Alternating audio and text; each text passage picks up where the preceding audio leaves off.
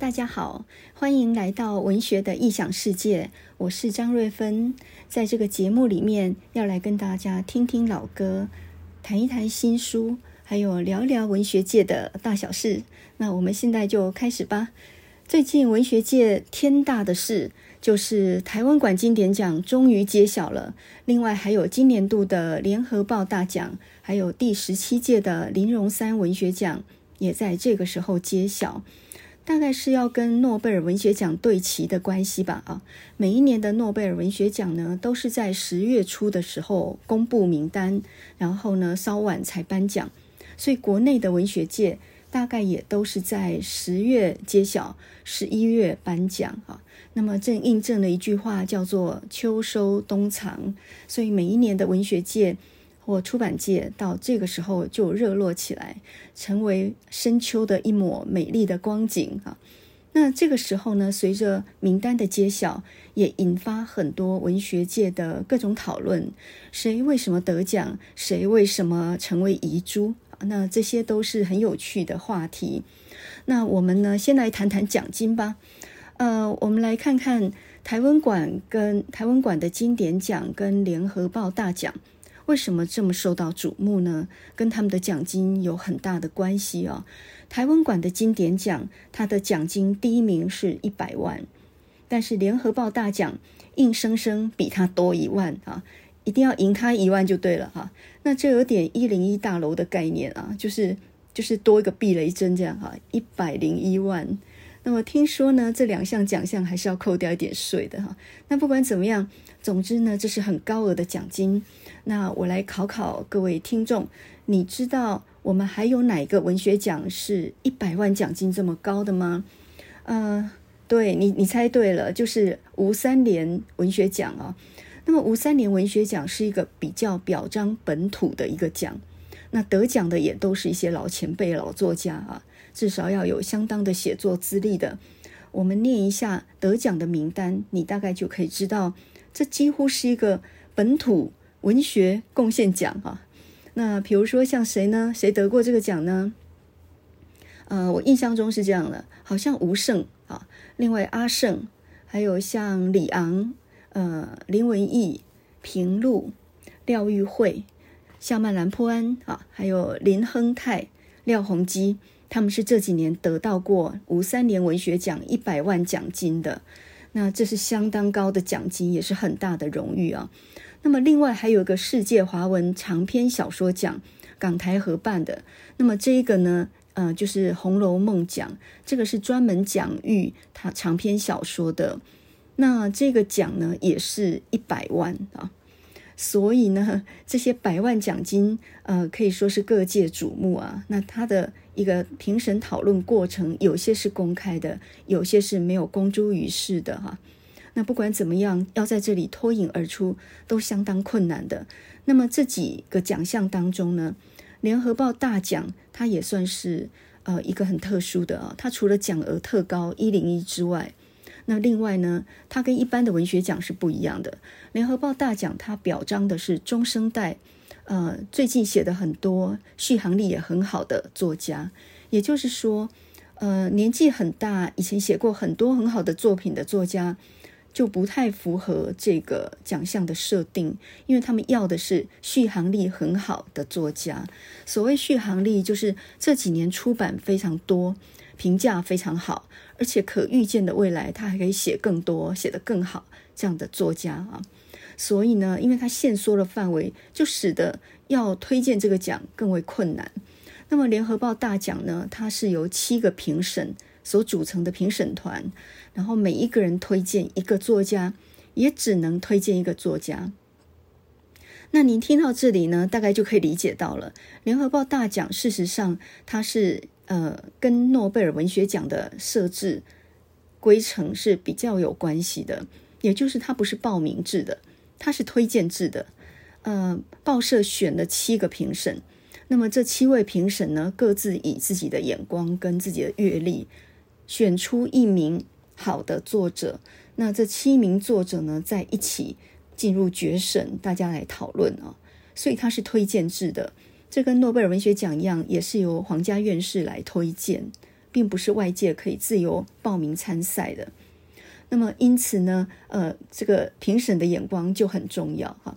那另外呢，台湾馆经典奖它是采报名制的，两百多本书一起报名，然后它不分文类啊，总共要竞争到前八。那么前八名当中的第一名呢，就是那个百万奖金的得主，其他七个全部拿十五万奖金也不错了啊。那另外呢，为了要解决新手作家第一次入围，大概都比较没有办法拿到经典奖，因为要跟老前辈竞争啊，所以呢，设立了贝雷奖三名。这个贝雷奖就是呃出发的贝雷啊，新人的第一步，江湖出来啊，出第一本书的作者才有可能去呃得到这个奖项。所以呢，如果你是进入入围当中啊，被注意到，然后你又是第一次出书的作者。呃，就可以竞争到这个贝雷奖。贝雷奖设三名啊，每一名也是十五万。所以台湾馆这个经典奖，等于说兼顾到呃资深的创作很多的作家，以及刚刚入门的新手作家，可以算是老中青一起鼓励啊。所以呢，这个奖也是非常非常不简单呢、啊。那嗯、这两个奖啊，都是众所瞩目啊。另外就是林荣三文学奖。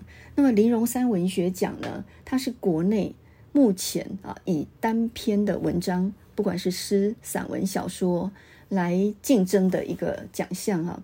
它分类哈，就是小说。那比如说小说奖呢，呃，它是规定字数八千到一万多之间。那它的奖金很高额啊，奖金六十万，首奖奖金六十万。呃，今年加码了。那散文奖它的规定字数呢，是在三千到四千左右，奖金二十五万，也很惊人啊。那么新诗奖呢，是呃三十几行到五十行之内，第一名可以拿到二十万的奖金，这个奖金相当吓人哦。简单来讲就，就呃，另外还有个千字以内的小品文，它就不分名次取十名，每一名呢得到奖金三万元。这可以说是非常高的稿费了。那么我们这种嗯只会看钱的人呢，我们就开始计算了。我就跟我的学生说：“你还打什么工啊？哈，这三个我帮你算一算啊。小说第一名六十万，散文第一名二十五万，新诗第一名二十万啊。先不说小品文那个一篇三万，那个先零头先不算啊。六十加二十五加二十等于多少？”哎，你可能算得很快就算出来，这也接近百万奖金了耶！如果我能够在林荣三文学奖里面，短篇小说第一名，散文也第一名，新诗也第一名的话，我也差不多拿到一百万。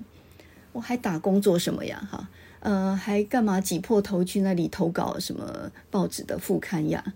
这一百万奖金，那真的是非常高额了。可是，可是，可是，可是，这个很困难的哈。为什么呢？因为你要在三项奖项里面都跑第一的话，这就意味着你要打败两千多个写手。这三个文类加起来哦，大概有两千多篇作品投来，每个文类大概都有五六百篇。那么这两千多个可不是阿猫阿狗诶，这两千多个都是写得好的，或者自认为写得很好的人，所以要在两千多个里面脱颖而出，通通跑第一啊！那那简直就是中乐透一样的困难啊！我觉得这个比鱿鱼游戏还困难啊！所以呢，呃，参赛竞逐激烈，每一年都是兵家必争之地啊。那么这几样奖项呢，不管怎么说啊，呃，都是写作者的圣殿啊。那么我自己呢，因为做评论的关系，我也参与了不少次的文学奖的评审啊。那么呃，根据评审的经验呢。这些评审其实完全都是非常公正的，也就是没有半点猫腻在里面。这怎么说呢？每一个文学评审基本上都是很龟毛的人，都是很自负的人。也就是说，经过评审评审讨论过一两轮的作品再投票，大家还是多半坚守自己的立场比较多啊。可能有一两票会被影响，但是大致上不会变动很多。那从这里你就可以看得出来。每一个评审要被别人说服就很困难的，更何况呢，要事先跟谁去讨论，那就更不可能，对不对？基于自尊心，那就不可能跟其他评审来讨论的。主办单位呢也都非常的保密啊，评审名单是保密的。呃，评审的内容虽然有录音记录，但基本上也是保密的。所以呢，呃，只会写出一些评审的周边观察的意见、总评这些来公诸于世啊。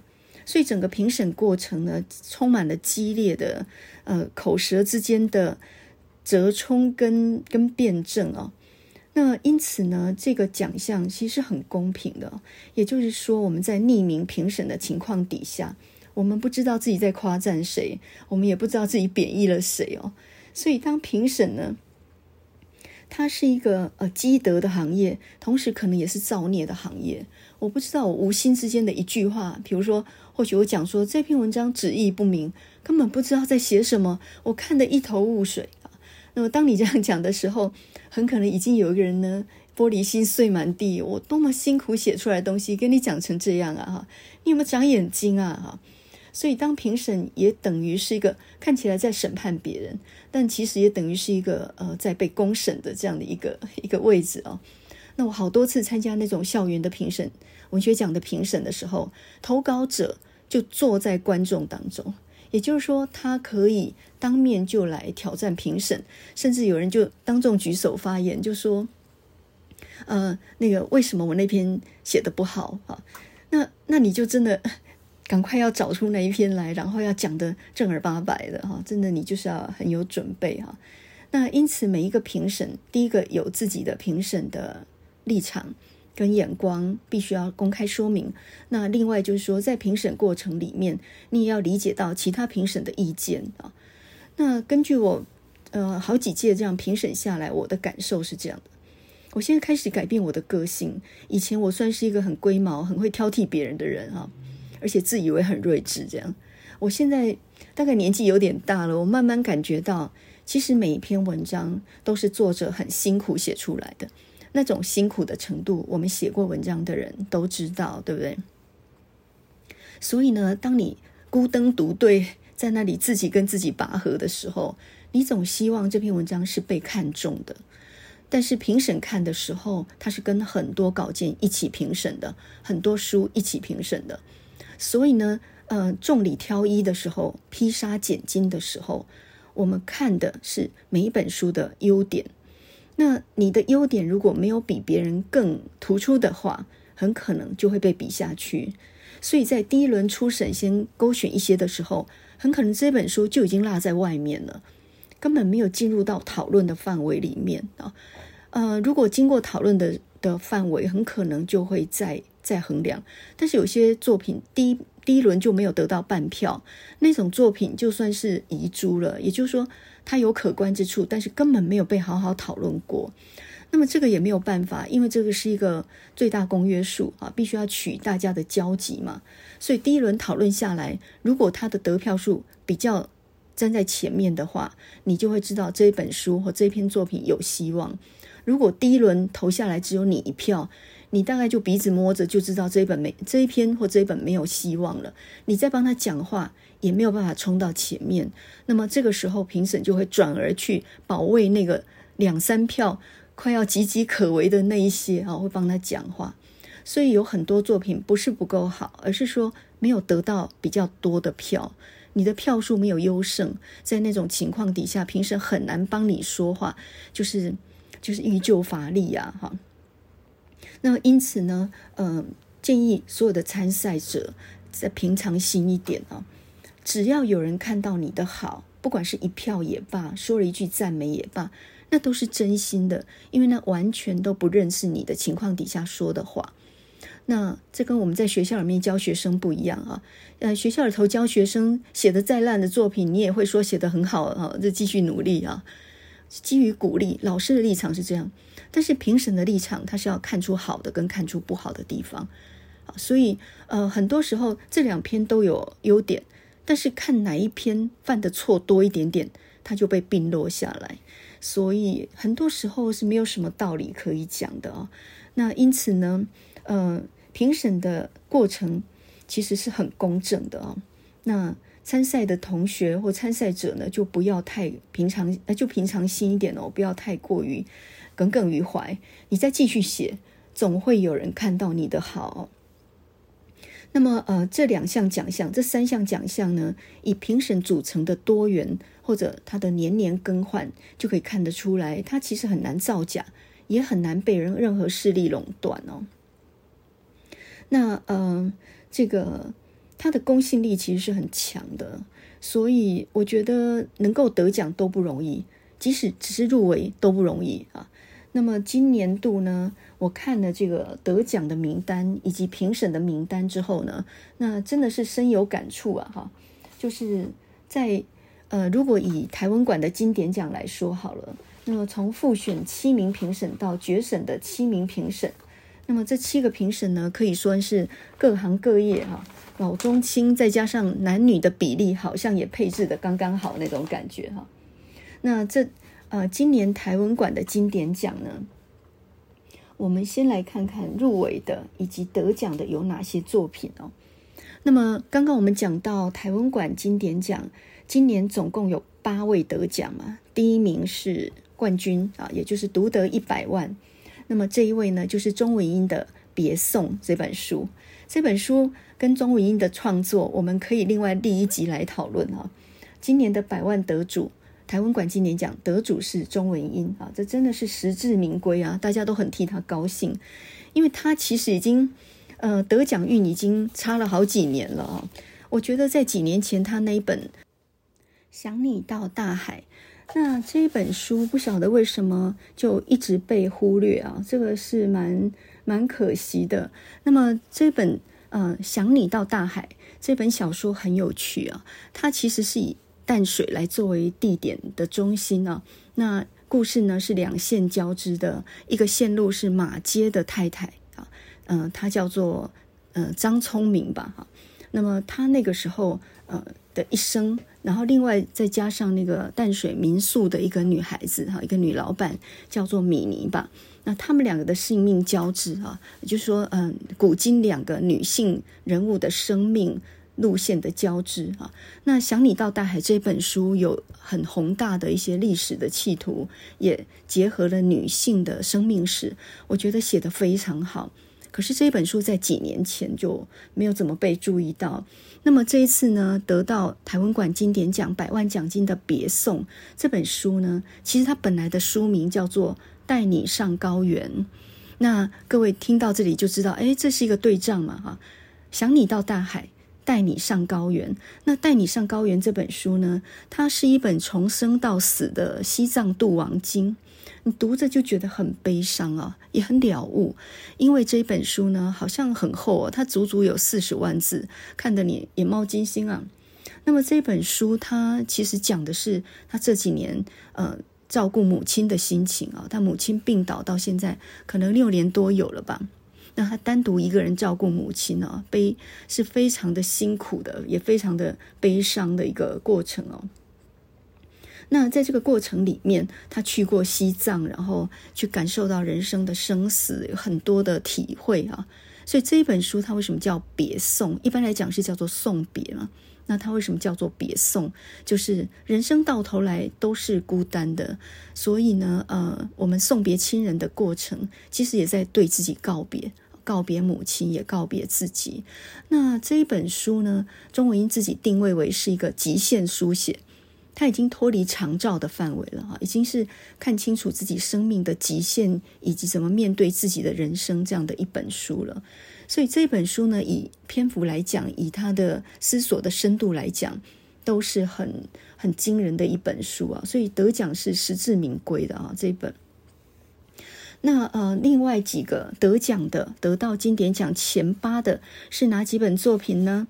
呃，第一本是《老派少女购物路线》，那这个是第一次出书的新人洪爱珠，但是她并不是那么年轻哦。那洪爱珠本来是做设计的，现在呢写了这本散文集以后，技惊四座啊。这一本书你把它当做饮食文学也很好，纯文学散文也非常厉害哦。这一本呃，这个。老派少女购物路线，祖母、母亲自己的三代，在台北的大稻城，在芦洲的庙口吃切仔面这样的一种一种描述啊，充满了烟火气，然后也充满了市井人生的一些情情味啊。所以这本老派少女购物路线啊，谁都会投他一票的啊。那再来呢，就是荒凉糖果店啊，荒凉糖果店这本书是罗志成出版的一本。呃，诗集哈，它是结合诗句的方式。那另外就是张小红的张爱玲的假法。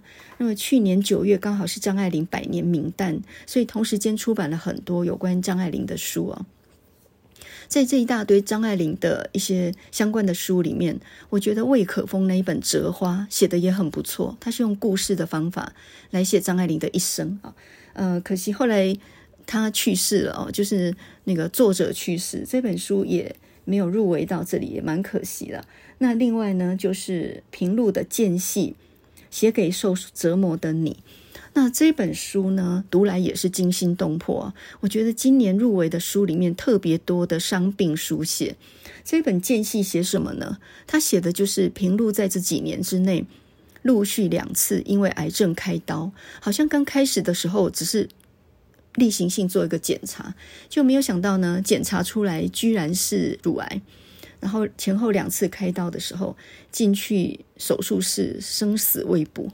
那个时候他突然发现荣名利禄，或者说自己以前在乎的很多事都已经不重要了啊，人生到此已经很了悟了。所以《间隙》这本书其实是写给受折磨的你，就是你现在为病所苦，或者是陷在一个怎么样的深渊里面。读这本书，其实读来真的很了悟。那另外一本就是黄崇凯的《新宝岛》。《新宝岛》这本小说，它比较是后设性质的啊。呃，台湾，它故事设想在三四二三十年后，台湾岛的人民一夕之间醒过来，发现跟古巴的人民交换了身份。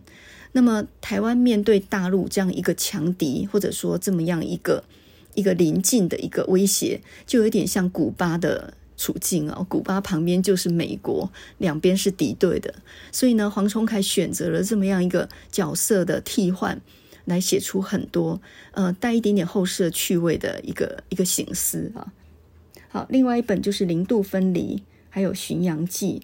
那《零度分离》这本书，呃，我也觉得实至名归。那么这本书是用一种科幻的角度来写很多的生化人、复制人、机器人啊。那第一第一篇就非常动人嘛，就是写一个研究虎鲸的一个女科学家，怎么样因为理解虎虎鲸的语言，然后开始跟人没有办法沟通。那呃这一本零度分离为什么叫零度分离呢？其实它讲的就是呃我们有一个有个理论是这样的，就是说陌生人跟陌生人之间最多呢只有六个人的距离啊，这个理论叫六度分离嘛。那意思就是说，呃，一个陌生人跟另外一个陌生人之间，只要经过六个人，就是认识的人了。比如说，你的老板刚好是某人的朋友，那他的朋友又刚好是谁谁谁的谁，所以这样子呢，就是只要经过六个人，人就就是认识的啊。那这个零度分离的意思就是说，在未来的世界里面，心念一转。很可能就直接沟通，所以这本书里面它其实讲的是人跟人之间的距离跟沟通啊。那利用生化人、宇宙跟呃这个机器人啊、梦境播放器，就很多科幻的这个材质在里面。那零度分离这本书啊，因为作者伊格言，他本名叫郑千慈啊，他是一个医学界出身的背景，他原来念北医的，呃不知道有没有念完哈。那他是范明儒的学生嘛。所以他写了很多像《瓮中人》啊，这这些科幻的小说。那我觉得这一本他的确是有很大的进步啊。所以这本《零度分离》非常好看。那再来就是《巡洋记》，徐政府的《巡洋记》。那这本书我也很喜欢，它结合了西藏的人文、地景、文化风貌，然后呢，在穿插上作者是一个台湾青年，他跑到西藏去做一些呃一些一些。人文方面的观察哈，那他本来去青康藏高原是为了寻找雪豹，这是一种只有在高原上有的一种生物。结果后来雪豹没有找到，就反而是呃亲眼见证到西藏现在各方面的一个现状。那这本书可以说是三线交织哦，一个是日本的一个僧侣，他在五六零年代的时候去西藏，那他跟一个仁波切住在一起，那个时候刚好是。呃，文化大革命的时候，所以红卫兵呢，基本上把西藏的文化破坏殆尽啊。这是那个日本的呃僧侣他写的那一本书《巡洋记》里面他所记录下来的一个一个过程哦。那一个台湾青年跟一个五六零年代的一个日本探险家兼呃去学佛的一个一个一个作者哈，这就两条了。再加上中唐的时候，文成公主下嫁。呃，吐蕃，然后那个时候呢，就建立了藏传佛教嘛，把中土的佛教带到西藏，成了藏传佛教。那么这一出藏剧非常有名的藏剧，就是在呃当地衍衍生的啊。那这三条线路呢，时间不一样，却很巧妙的交织在一起。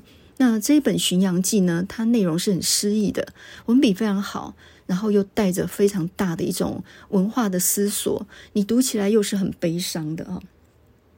所以呢，这八本以上这八本呢，就是今年入围台湾馆经典奖的八本杰作。那你看完这个名单呢，看完这个书单以后，只有一个感觉，哎，今年好像诗集就没有受到太多的关注了啊。因为呢，啊、以前前两届的时候，很多诗集呢都都都得奖，然后甚至呃兼备了一奖的得主哈，比如说陈昌远啊哈，他们几位。那今年就没有啊，所以。呃，可能跟评审的组成也有关系。然后呢，今年得到贝蕾三名的这三个首次新书出书的新人呢，呃，是陈宗辉啊。我所去过最远的地方，这是一个伤病书写，作者得了一个好像很难治愈的疾病，那么他一直都在一个受伤、跟生病、跟住院的一个过程里面思索人生啊。陈宗辉这一本很悲伤了，这一本哈。那另外就是程婷这一本，我长开，我长在打开的树洞。那因为作者是个原住民哦，刚我们讲到的徐政甫，他也是个原住民哦。那程婷呢，他是一个花莲太鲁阁族的，打开的树洞，这个就是他们太鲁阁族的他们家乡的地名的翻译啊，所以叫做我长在打开的树洞。那这本书呢，呃，他讲的就是他身为一个男同志，然后在。呃，在一个原住民文化里面，他也是离乡很久嘛，所以再回去的时候会面临到很大的文化冲击哦。所以呢，它有两重边缘性。那这本《我长在打开的树洞》，呃，这本书它特别的地方就是它夹杂了大量的族语在里面，有一点像夏曼南坡安刚开始写作那个时候，它就有很多的达悟族的语言跟汉语交融在一起，形成一种很特殊的趣味啊。那第三本呢，就是徐政甫的《巡洋记》，它是双料哈，又是经典奖，又是贝蕾奖。好，所以呢，贝蕾三名就是陈宗辉、程婷跟徐政甫。那这三位呢，也真的是写得非常好。这个呃，今年就受到很大的关注啊。可是，当我们在恭喜这些得奖者的时候，诶，像我这一种比较算是比较呃。比 比较就是会会搞鬼的人，应该这么说吧。像我这种比较嗯有一点不一样想法的人，就会去想到那遗珠是谁？有时候我们去探讨遗珠是谁的时候，还更有趣一点，对不对？好的作品谁看都是好嘛。可是遗珠那个就每一个人看的遗珠不一样啊。所以，我们如果每一个人列出本年度遗珠十名的话，我相信也是非常精彩的哈。那么，呃，我等一下来讲一下遗珠是谁好了。在我心中，觉得最惋惜的没有进入前八，最可惜的是谁哦？那呃，在讲这个之前，当然每一个人关注的文类不一样了哈。那另外就是还有一点哦，就是因为这是报名制的，所以有些书根本就没有报名啊。比如说，你会想说简真为什么没有？哈，简真的《十种寂寞》在今年初出版，很受欢迎啊，而且写的也非常好。那为什么没有？在里面，因为他没报名啊，啊，所以呢，我们不知道这里面谁有报名，谁没有报名。我们现在只从一个读者的立场来看，因为，我从去年的七八月看到今年的六月左右，这一年当中的作品里面，呃，哪一些写得很好，但是没有在台湾馆的经典奖里入围或得奖的作品？那我们来细数一下这一些我们心中觉得很好的作品，好了哈。好，那首先呢，呃，我觉得入围而没有得奖的里面，很可惜的就是崔顺华的《猫在之地》。那呃，崔顺华在去年的时候，前年吧，他有一本散文集叫做《神在》啊，那这一本叫做《猫在》。其实我觉得这一本应该叫《猫在》，第一本《神在》，第二本《猫在》嘛，哈。那这一本叫做《猫在之地》。呃，我觉得这一本的文笔非常好，他那种慢工织绣的那一种写法很华丽，也非常的细腻啊。然后把自己的很多生命中的不顺利，或者是很多生命里面底层的悲伤或绝望。我觉得写得非常好，这是很难得的散文的本格派，也就是它是技巧取胜的啊，文字的技巧取胜的一种，你看的都会觉得哇，这个人真能写的这样的一种作品呢。那这一本《猫在之地》呢，今年只入围没得奖啊，我觉得蛮可惜的。那另外像蔡素芬的《蓝屋子》这本小说，我觉得也是很可惜啊，只入围而已，没有得奖。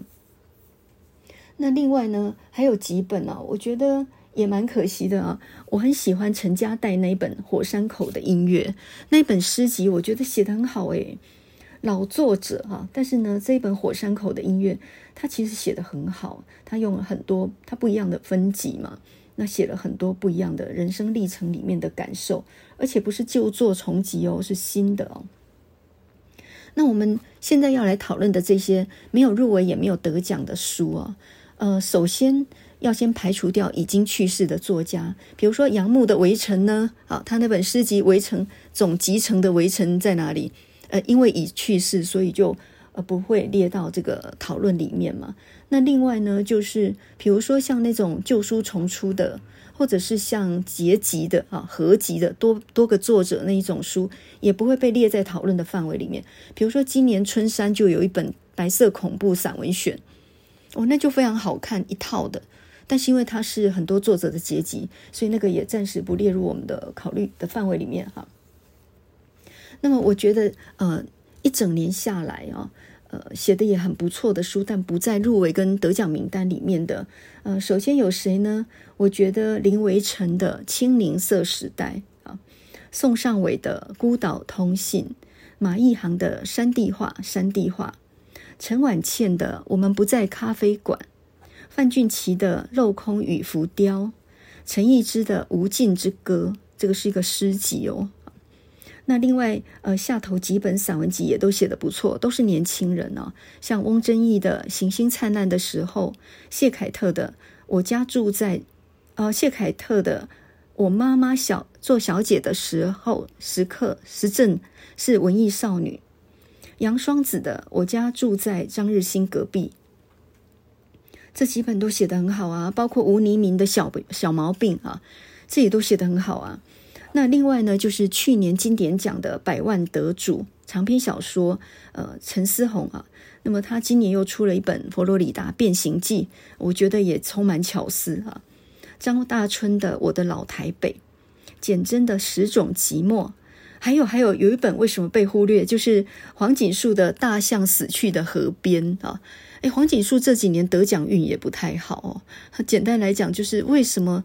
呃，他写得很不错，呃，一直都还没有轮到他得奖啊。这个马华文学里面，我觉得张贵兴是很帮他讲话的，但是可能得奖的时机还有待来日哈。那另外呢，韩丽珠那一本《半时》，我觉得写得也非常好。香港作家观察到香港这一两年来的处境。就好像人死亡之后进入到一个中阴时刻，也就是死去以后等待亡魂超生，呃，这个超度的一个状态。那基本上就讲到半时，就讲到啊、其实这本半时就跟接着前面那一本黑日，啊，这两本书其实可以一起看的。香港现在已经不是过去的香港了。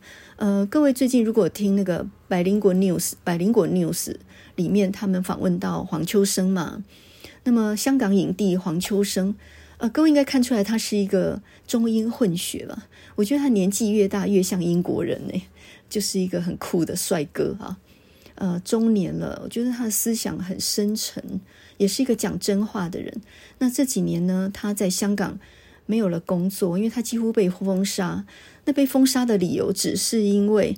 他说：“他只是反对暴力而已，哈，就香港的宪警，他们呃用暴力取缔这些抗议的群众跟学生，他反对暴力啊，结果呢就被划为黑名单了，大概哈，所以这几年他在香港都接不到工作，那么现在转而到台湾来，他不是演了一出剧叫做《四楼的天堂》吗？啊，就是演一个按摩师傅啊。”那么，呃，像百灵果访问黄秋生，他就讲到香港已经不是以前的香港了。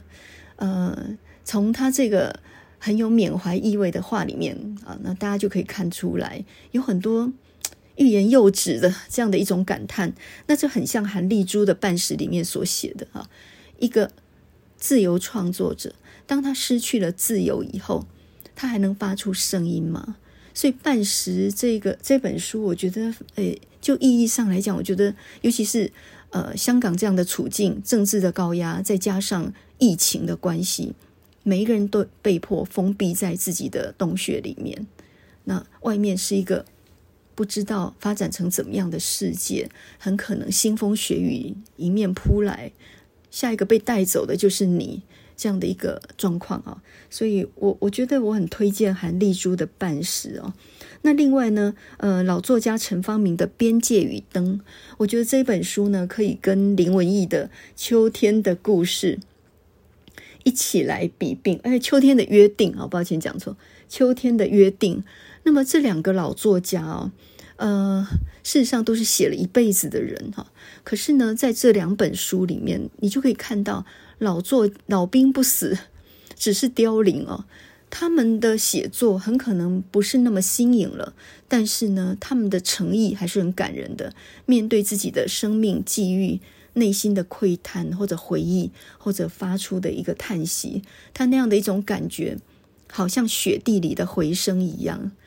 其实这两本书写得蛮真情的哦。那我觉得《边界与灯》和《秋天的约定》这两本书也是今年度。我觉得很值得一看的书啊，那我以上念的这些书呢，都不在今年的经典奖的入围跟得奖名单里面。或许他们当中有很多根本就是没有报名啊，呃，不知道为什么的原因。总之错错过了这几本书，我觉得在去年这一年是蛮可惜的啊。那每一个作者呢，都有他自己想要表达的东西，那能够接收到的读者算是很幸运的。对吧？所以呢，我觉得，呃，看完这些书以及得奖名单之后，特别感受到，就是，呃，写作是一个非非常非常艰辛的行业，而得奖是需要一点运气的啊。所以，嗯，在感慨之余呢，那我也我们也给这些没有得奖的，呃，写得非常好的人一点掌声哈。那另外就是呃，刚忘了讲了，今年的林荣三文学奖里面，呃，我先不要破梗，因为现在呢，林荣三文学奖它只公布了呃入围的名单哦，然后他真正的得奖顺序还没有公布，所以呢，身为评审我也不好破梗。但是呢，根据今年十十月二十二号，呃，林荣呃就是《自由时报》的副刊上面所刊载的啊。那我们看的是文章嘛？那这次是连他的照片，还有他的得奖感言都看到，就是平面的文字化身为人的书写的时候，你看到这些照片，才发现哇，他们真的好多人好年轻啊！哈，那其中里面呢，我居然发现有三料得奖的，有一个人他得了散文奖，又得了小品文奖，又得了短篇小说奖。虽然不一定是第一名了，但全部都在得奖的范围里面呢。那么这一位呢，叫做赖俊如，呃，三个都得奖，可见创作力非常的旺盛啊。那创作也很多元。那这个赖赖俊如是何许人也呢？他是铭传大学中文系的博士班，也得过好几个文学奖啊。那另外一个我看到一个很熟悉的名字，就是。呃，在小说奖里面得奖的《骗人小鬼爱阿布》这是一个笔名哦，这个笔名也是太离奇哈，叫做骗人小鬼艾阿布。他的本名叫做张英民啊。那张英民这个作者很久以前就见识过了，在二零一六年的呃九歌编的那个短篇小说选里面，他就有一篇入围，而且写得非常好。那我相信，其实很多人应该都有印象吧。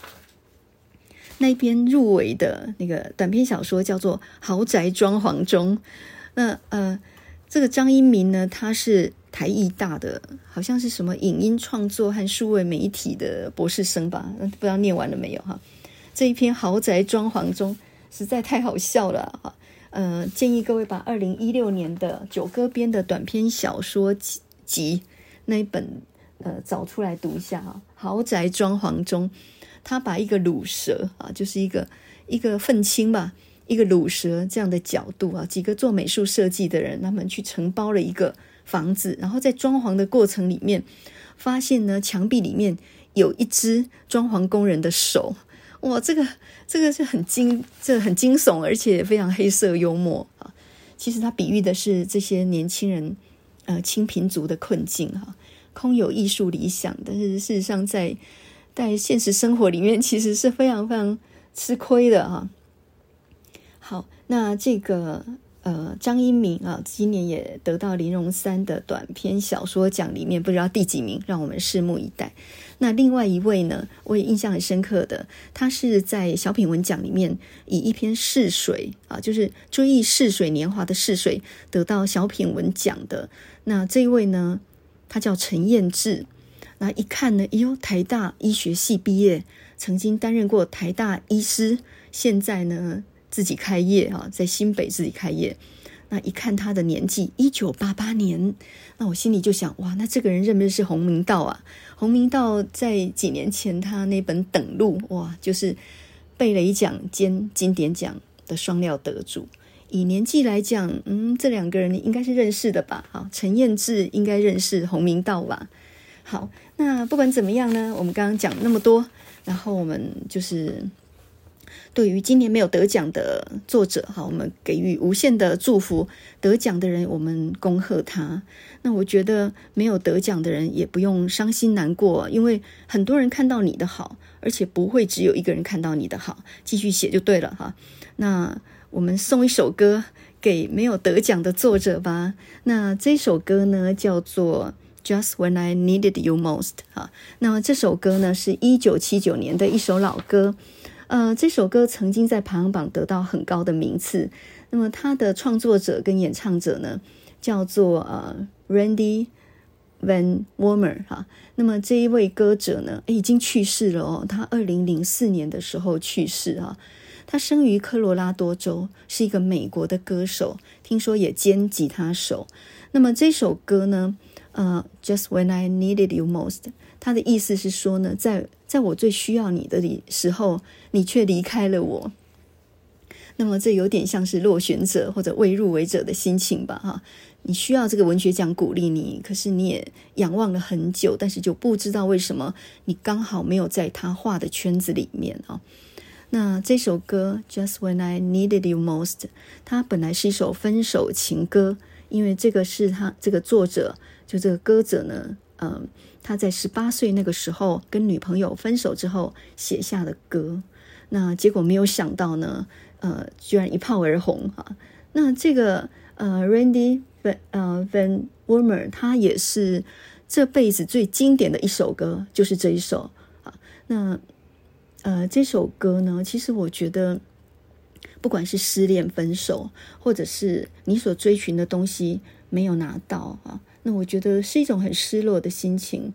嗯为什么在我最需要你的时候，你转身离开了我？这样的一种心情啊，那非常的柔情优美，三更半夜听的时候，甚至可能落泪吧。那么现在就让我们来听这首《Just When I Needed You》。